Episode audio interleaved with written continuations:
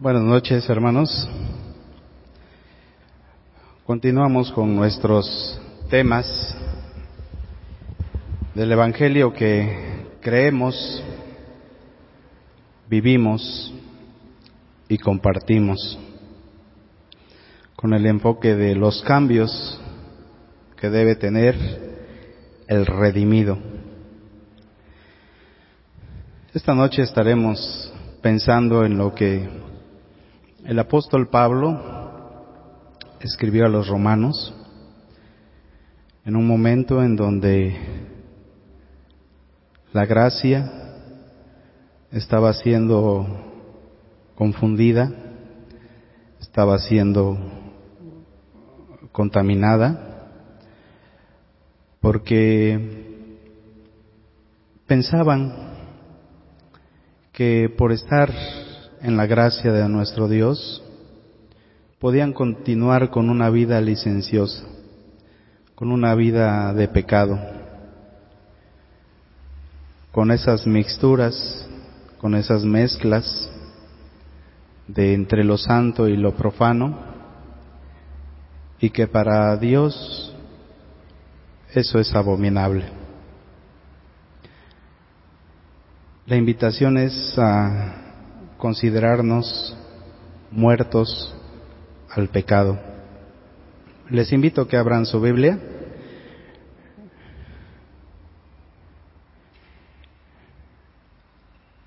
En el capítulo 5,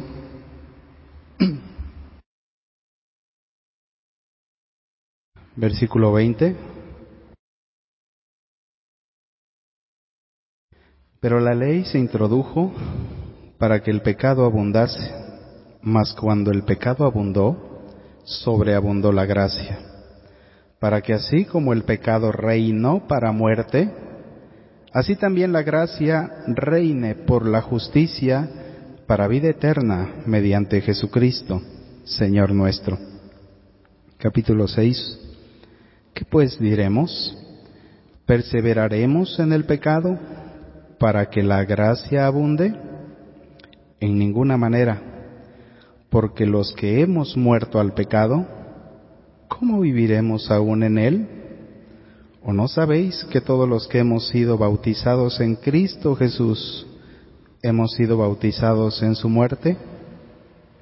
Porque somos sepultados juntamente con Él para muerte por el bautismo, a fin de que como Cristo resucitó de los muertos por la gloria del Padre, así también nosotros andemos en vida nueva. Versículo 7, porque el que ha muerto ha sido justificado del pecado, y si morimos con Cristo, creemos que también viviremos con Él, sabiendo que Cristo, habiendo resucitado de los muertos, ya no muere la muerte no se enseñorea más de él, porque en cuanto murió al pecado murió una vez por todas, mas en cuanto vive, para Dios vive. Así también vosotros, consideraos muertos al pecado, pero vivos para Dios en Cristo Jesús, Señor nuestro. Considérate muerto. Es una declaración bastante sorprendente. Y creo que nos gusta más hablar de vivos para Dios que hablar de muerte. Pero entonces, ¿por qué vemos a tantos cristianos caminando penosamente por la vida sin poder de lo alto? Sin propósito y perdidos en su búsqueda de una identidad con Cristo. Lamentablemente vivimos en una época donde pareciera que nuestra vida se divide en dos, la espiritual y la material, la secular y la cristiana, y entonces vemos que hay una crisis de identidad espiritual. Tenemos una sola vida, es indivisible, y quienes somos está atado a lo que hacemos. Como resultado de esta separación, o lo que es peor, la mezcla de lo mundano con lo espiritual, se pueden observar a hijos de Dios que se mueven, pero sin caminar completamente en el poder que proporciona la gracia de nuestro Dios. Claro, ¿quién no quiere vivir, disfrutar los beneficios de la gracia de Dios? Pero con demasiada frecuencia las realidades de la gracia y su poder en nuestras vidas disminuyen bajo falsas representaciones de su propósito. Dios nos otorga su amor y poder, sin embargo, no es así como vivimos la gracia de nuestro Dios. Toda la idea de la gracia se ha vuelto confusa y retorcida,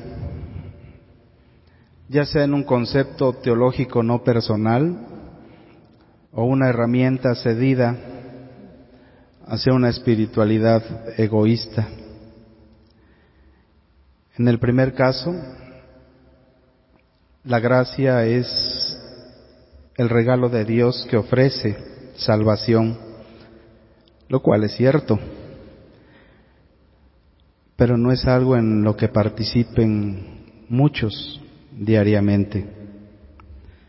Esta idea acepta la gracia como agente del perdón del pecado, pero no de la erradicación del pecado. ¿Sí? Creen que sus pecados fueron perdonados, pero no han erradicado esos pecados en su vida. Sin embargo, las escrituras nos revelan que la gracia es mucho más que un simple encubrimiento del pecado. La gracia nos da poder y nos permite vivir una vida perfecta, tal y como Cristo la vivió en los días de su carne. La gracia activa la obra de santificación en la vida del creyente. Cuando permitimos que la gracia de Dios nos santifique, nuestra vida va a glorificarlo a Él y también nos va a llevar a una relación íntima, muy cercana con Él. Y esto a su vez nos llena de ese poder de lo alto y nos llena de gozo y de alegría. Esto no significa que nunca más lucharemos con el pecado. Sin embargo, sí significa que el pecado ya no tiene que definir ni manipular nuestra mente, nuestra voluntad y nuestras emociones como lo hizo en el ayer. Ya no medimos nuestro valor ante Dios en función del pecado presente en nuestras vidas.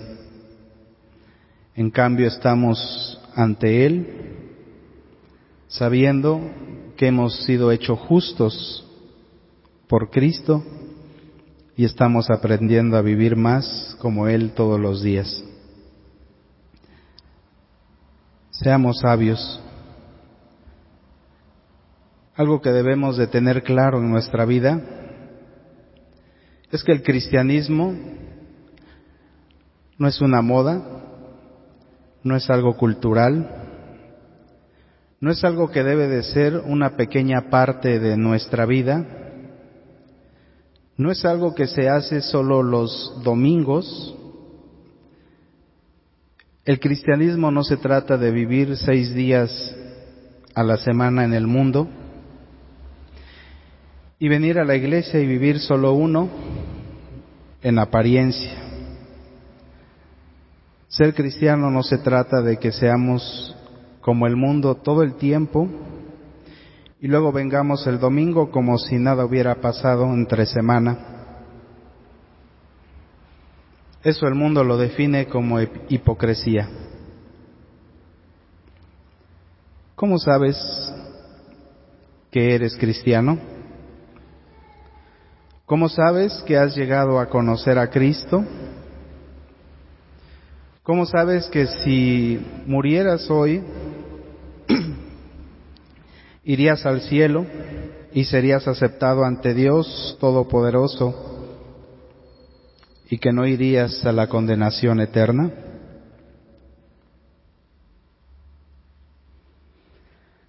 ¿Cómo lo sabes? Es posible que la respuesta sea, bueno, pues todo es por gracia. Sí, no somos salvos por obras, somos salvos por gracia y por creer en las promesas de Dios, un Dios fiel, un Dios justo que perdona los pecados. Pero lo que necesitas entender es que la gracia es algo tremendamente poderoso. Porque Dios nos ha dado la oportunidad para arrepentirnos y creer, para crecer en esa misma gracia, para ser justificados, para ser santificados. Una de las mayores evidencias de que en verdad has creído en Cristo para salvación es que Dios ha comenzado una obra de santificación en ti. Él trabaja cada día para hacerte santo, así como Él es santo, en la práctica. Él te habla por medio de su palabra, por medio de la naturaleza, a través de los acontecimientos mundiales, de esas señales que nos advierten que la venida de Cristo está cerca, para que vivamos en toda piedad y honestidad, para vivir en santidad. Porque dice Hebreos 12, 14, que sin santidad nadie verá al Señor. ¿Es esto una realidad en tu vida?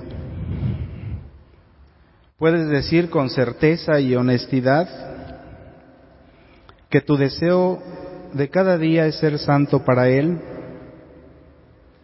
¿Que todo lo que piensas, que todo lo que sientes, que todo lo que haces es buscando esa santidad y hacer la voluntad del Señor que es agradable y perfecta? ¿Puedes decir que tu gran deseo es no ser como el mundo? Como esas personas que brillan, destacan y son un claro ejemplo de libertinaje, de rebeldía, de indiferencia, de insensibilidad, de irresponsabilidad, de pecado? Puedes decir que tu anhelo es ser como Jesucristo y que cada día eres transformado de gloria en gloria por esa gracia que te ha sido dada. Porque si no lo puedes hacer, entonces cuidado, empieza a temblar los que aman al mundo y se comportan como el mundo, no tienen el amor del Padre. Y no merecen su amor, sino su ira. Como iglesia tenemos una responsabilidad ante el Señor. Cuando una iglesia baja el estándar del Evangelio para que entre más gente, cuando una iglesia no predica sobre la santidad y lo que significa ser transformado de verdad, entonces las iglesias se llenan con facilidad,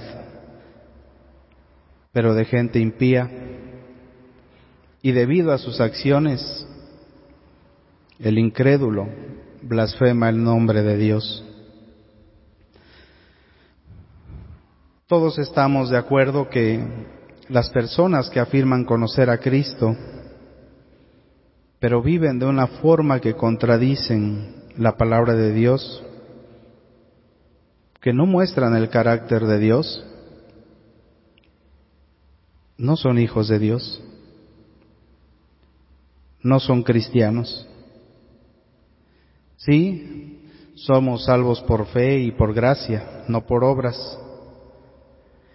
Pero lo que necesitamos entender es que una persona que ha sido verdaderamente salva, que ha nacido de nuevo, se ha convertido en una nueva criatura.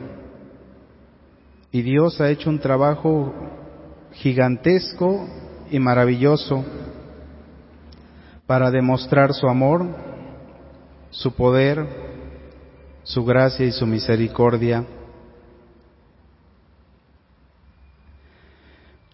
Los ha hecho nuevas criaturas con nuevos afectos, nuevos deseos, nuevas metas, con un anhelo incesante de servir a Dios y sobre todo de vivir en santidad. Con todo lo que está ocurriendo, con los avances tecnológicos, con los cambios sociales, con las nuevas tendencias, miras al mundo y anhelas ser como Él.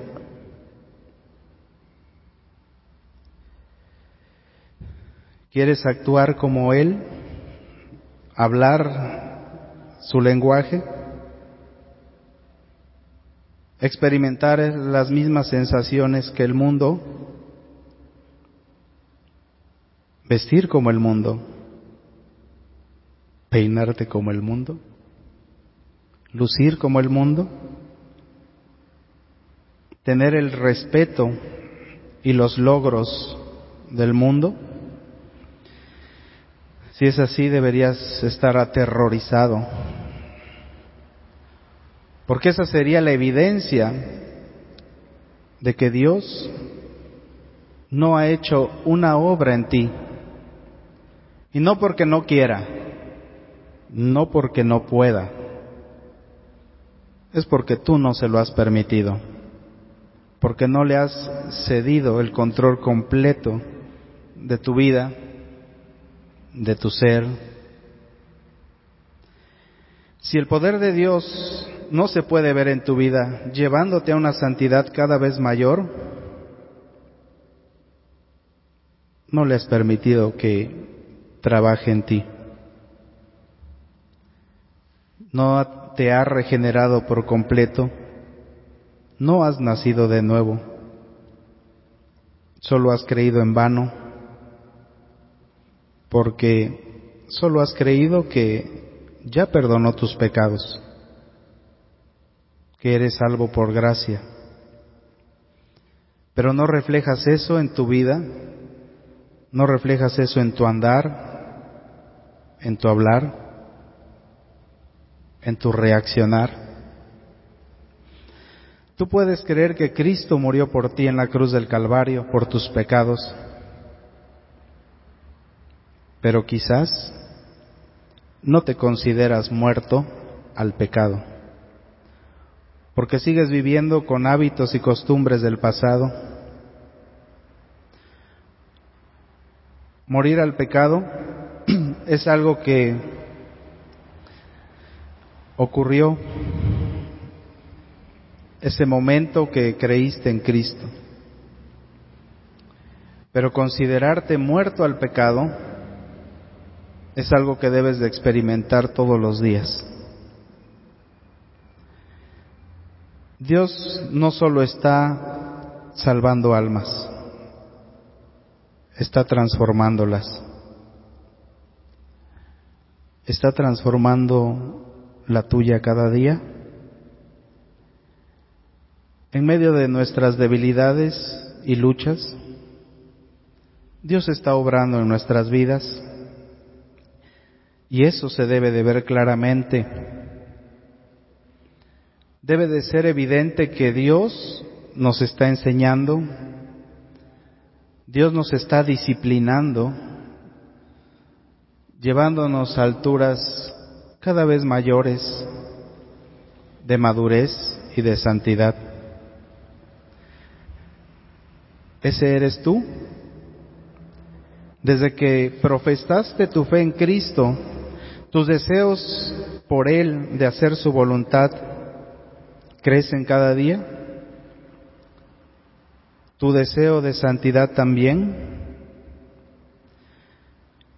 Los demás notan o es evidente que Dios te transforma en alguien mejor para honrarlo y glorificarlo. ¿Eres más como Cristo y menos como el mundo?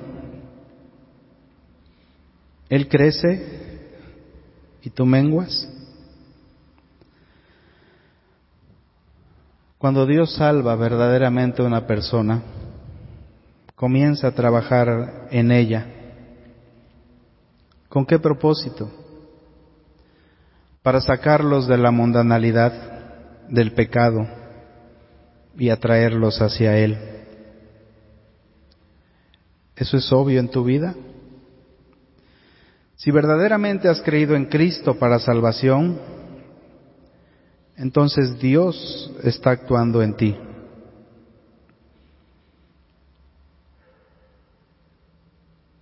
Uno de los propósitos de las escrituras es enseñarnos lo que Dios aborrece para que huyamos de ello, porque no debe de haber amistad del mundo con el creyente, no debe de haber una mezcla con lo que el mundo practica y con lo que el Hijo de Dios debe de hacer y de vivir. Hace ocho días nos hablaron sobre haced morir, dejad y despojaos. Acciones que tienen que ver con la parte que nos toca a cada uno de nosotros. Si Dios realmente está trabajando en tu vida, él va a usar su palabra y el poder de su Santo Espíritu para revelarte lo que está mal de este mundo y alejarte de él. Pero ahora te toca a ti ejecutar esos cambios correspondientes en tu alma, en tu mente y en tus acciones. Si amas verdaderamente a Dios, aborrecerás al mundo y te apartarás de él. Con todo y esas burlas, con todo y ese rechazo,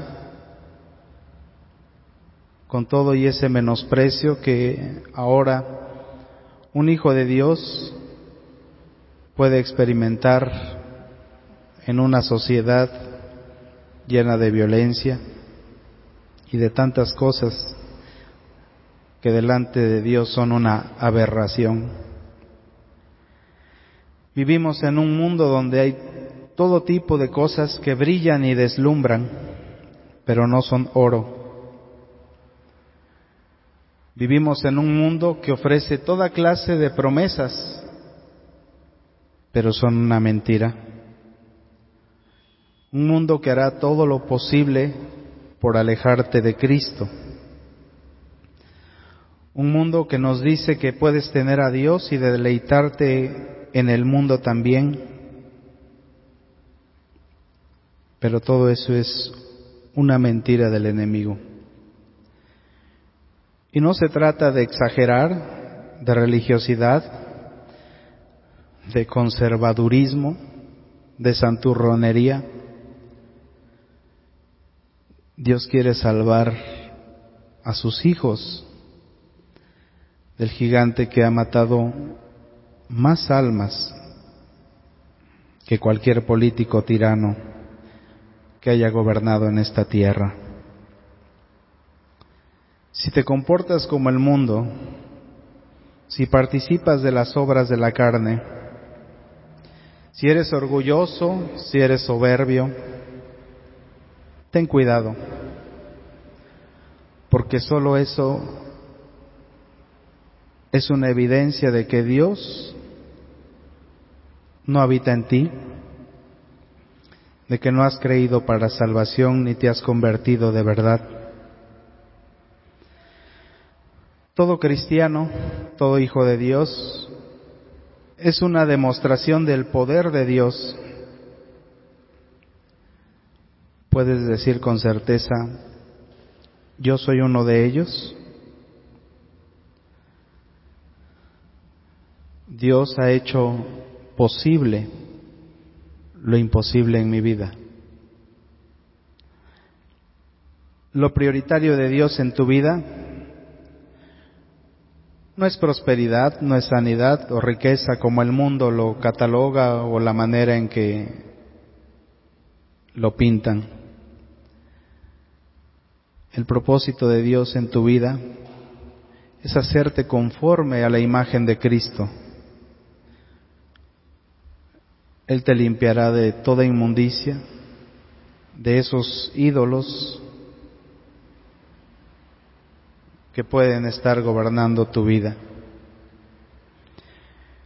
La evidencia de que en verdad te has convertido y eres de Cristo no es que una vez hayas hecho una oración y le pediste a Cristo que entrara a tu vida y hasta ahí nada más. La evidencia es que cada día te consideres muerto al pecado y vivo para Dios.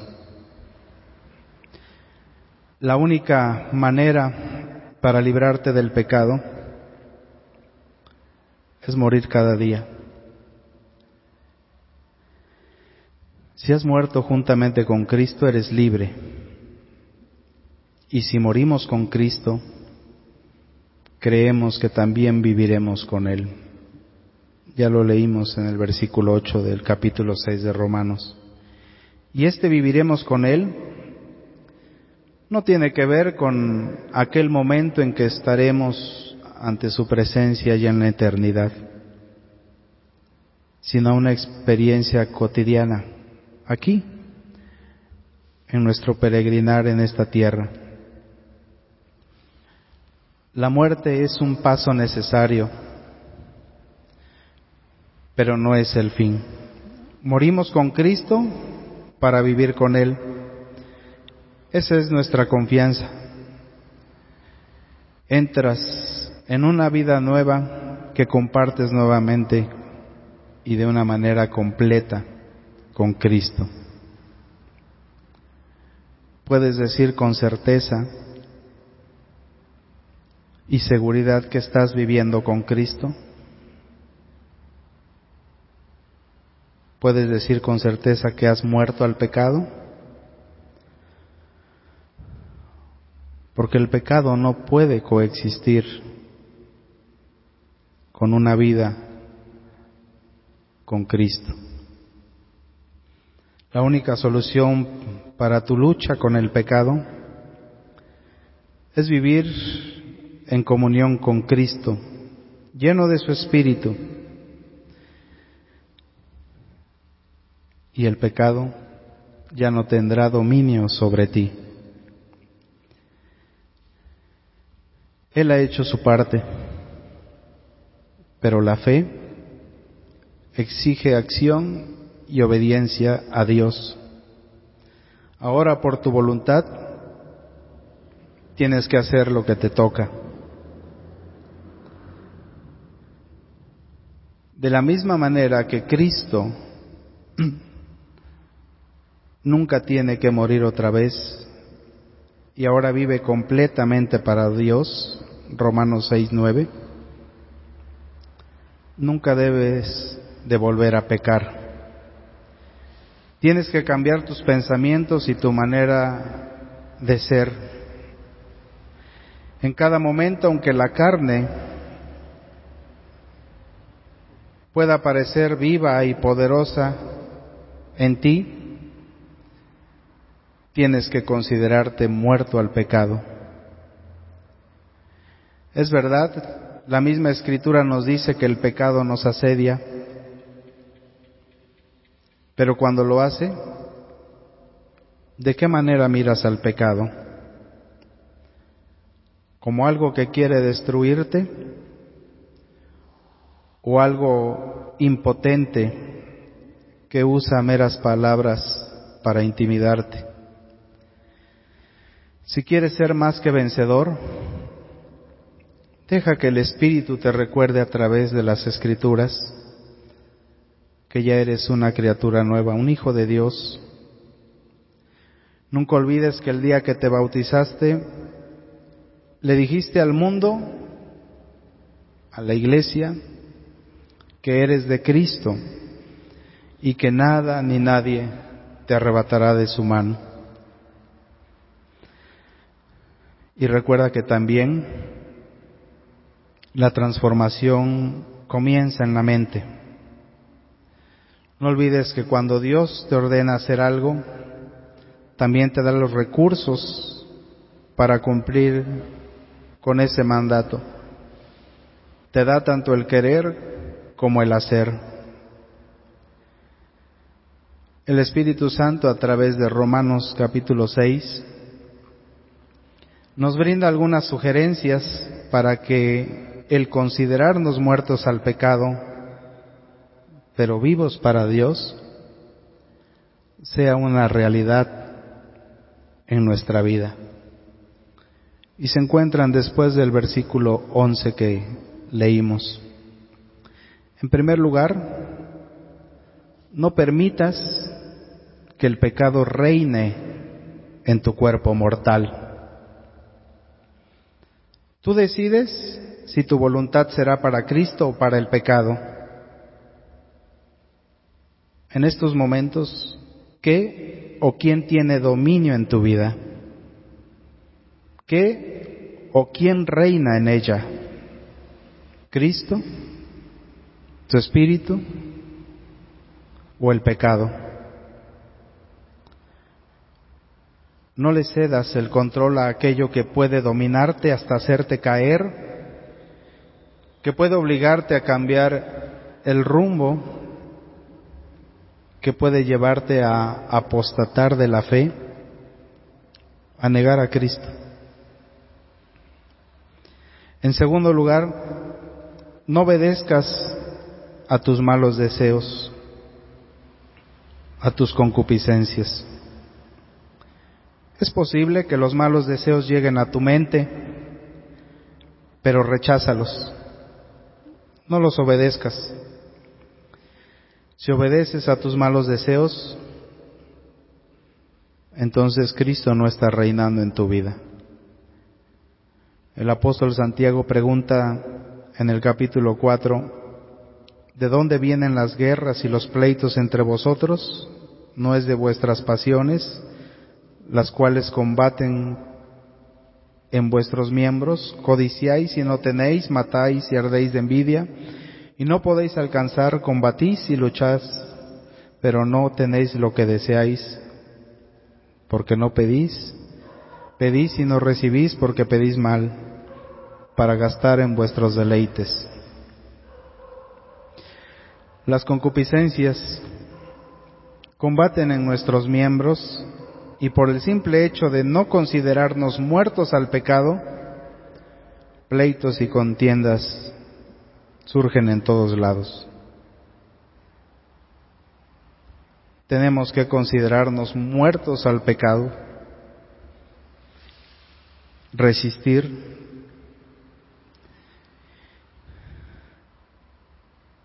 En tercer lugar, no ofrezcas tus miembros al pecado como instrumentos de iniquidad. Tus manos, tus pies, tus ojos, tu lengua, tus oídos, todos y cada uno de tus miembros del cuerpo, entrégaselos al Señor. Si tus ojos están acostumbrados a mirar cosas que le desagradan al Señor, si tus manos a tomar cosas que no son tuyas, si tus oídos escuchan al enemigo, rechaza todo eso y entrégaselo al Señor. Y antes de cualquier acción o reacción tuya frente a Satanás, el mundo y la carne, pregúntate a ti mismo, ¿estoy ofreciendo este miembro al pecado? ¿Resultará en injusticia? ¿En algo que puede ofender, entristecer a mi Señor y Salvador? ¿Esto traerá bendición o maldición a mi vida?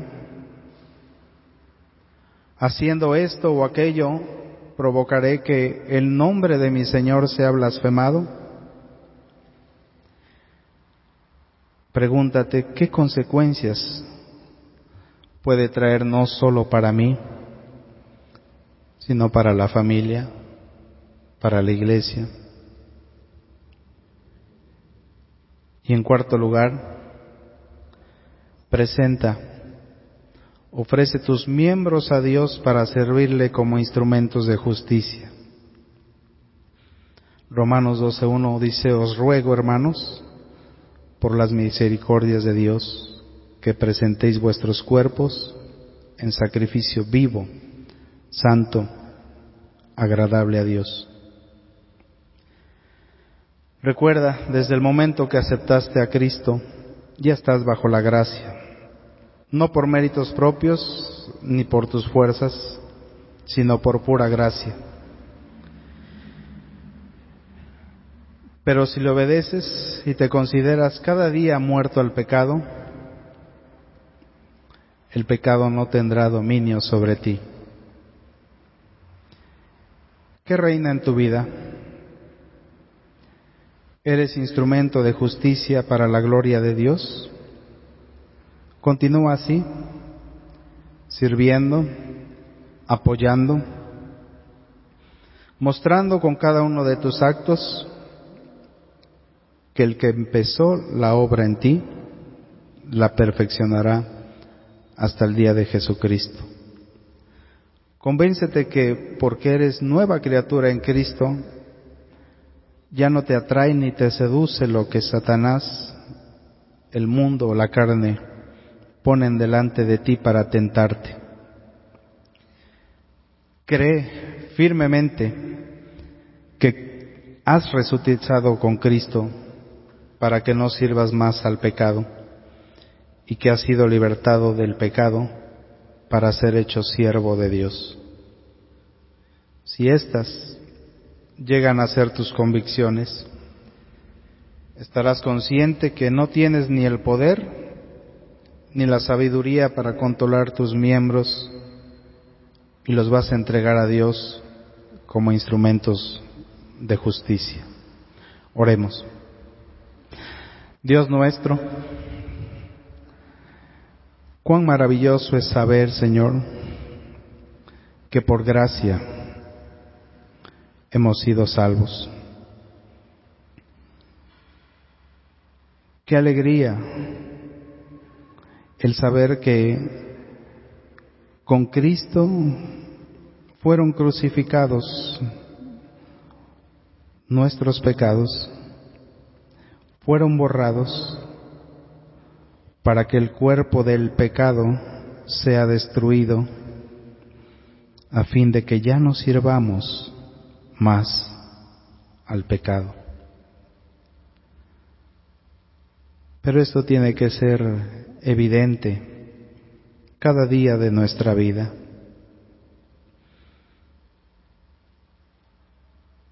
Desde el amanecer hasta el anochecer, hemos de considerarnos muertos al pecado, para que ya no se enseñore en nosotros, para que no reine más en nuestros miembros y solamente sirvamos a la justicia. Ten nuestra mano, ayúdanos Señor, aleja de nosotros todo pensamiento, toda acción, todo sentir, cualquier reacción que pueda ofenderte y que quiera apartarnos de la verdad, que quiera llevarnos cautivos al pecado. Llénanos de ti. Y Padre,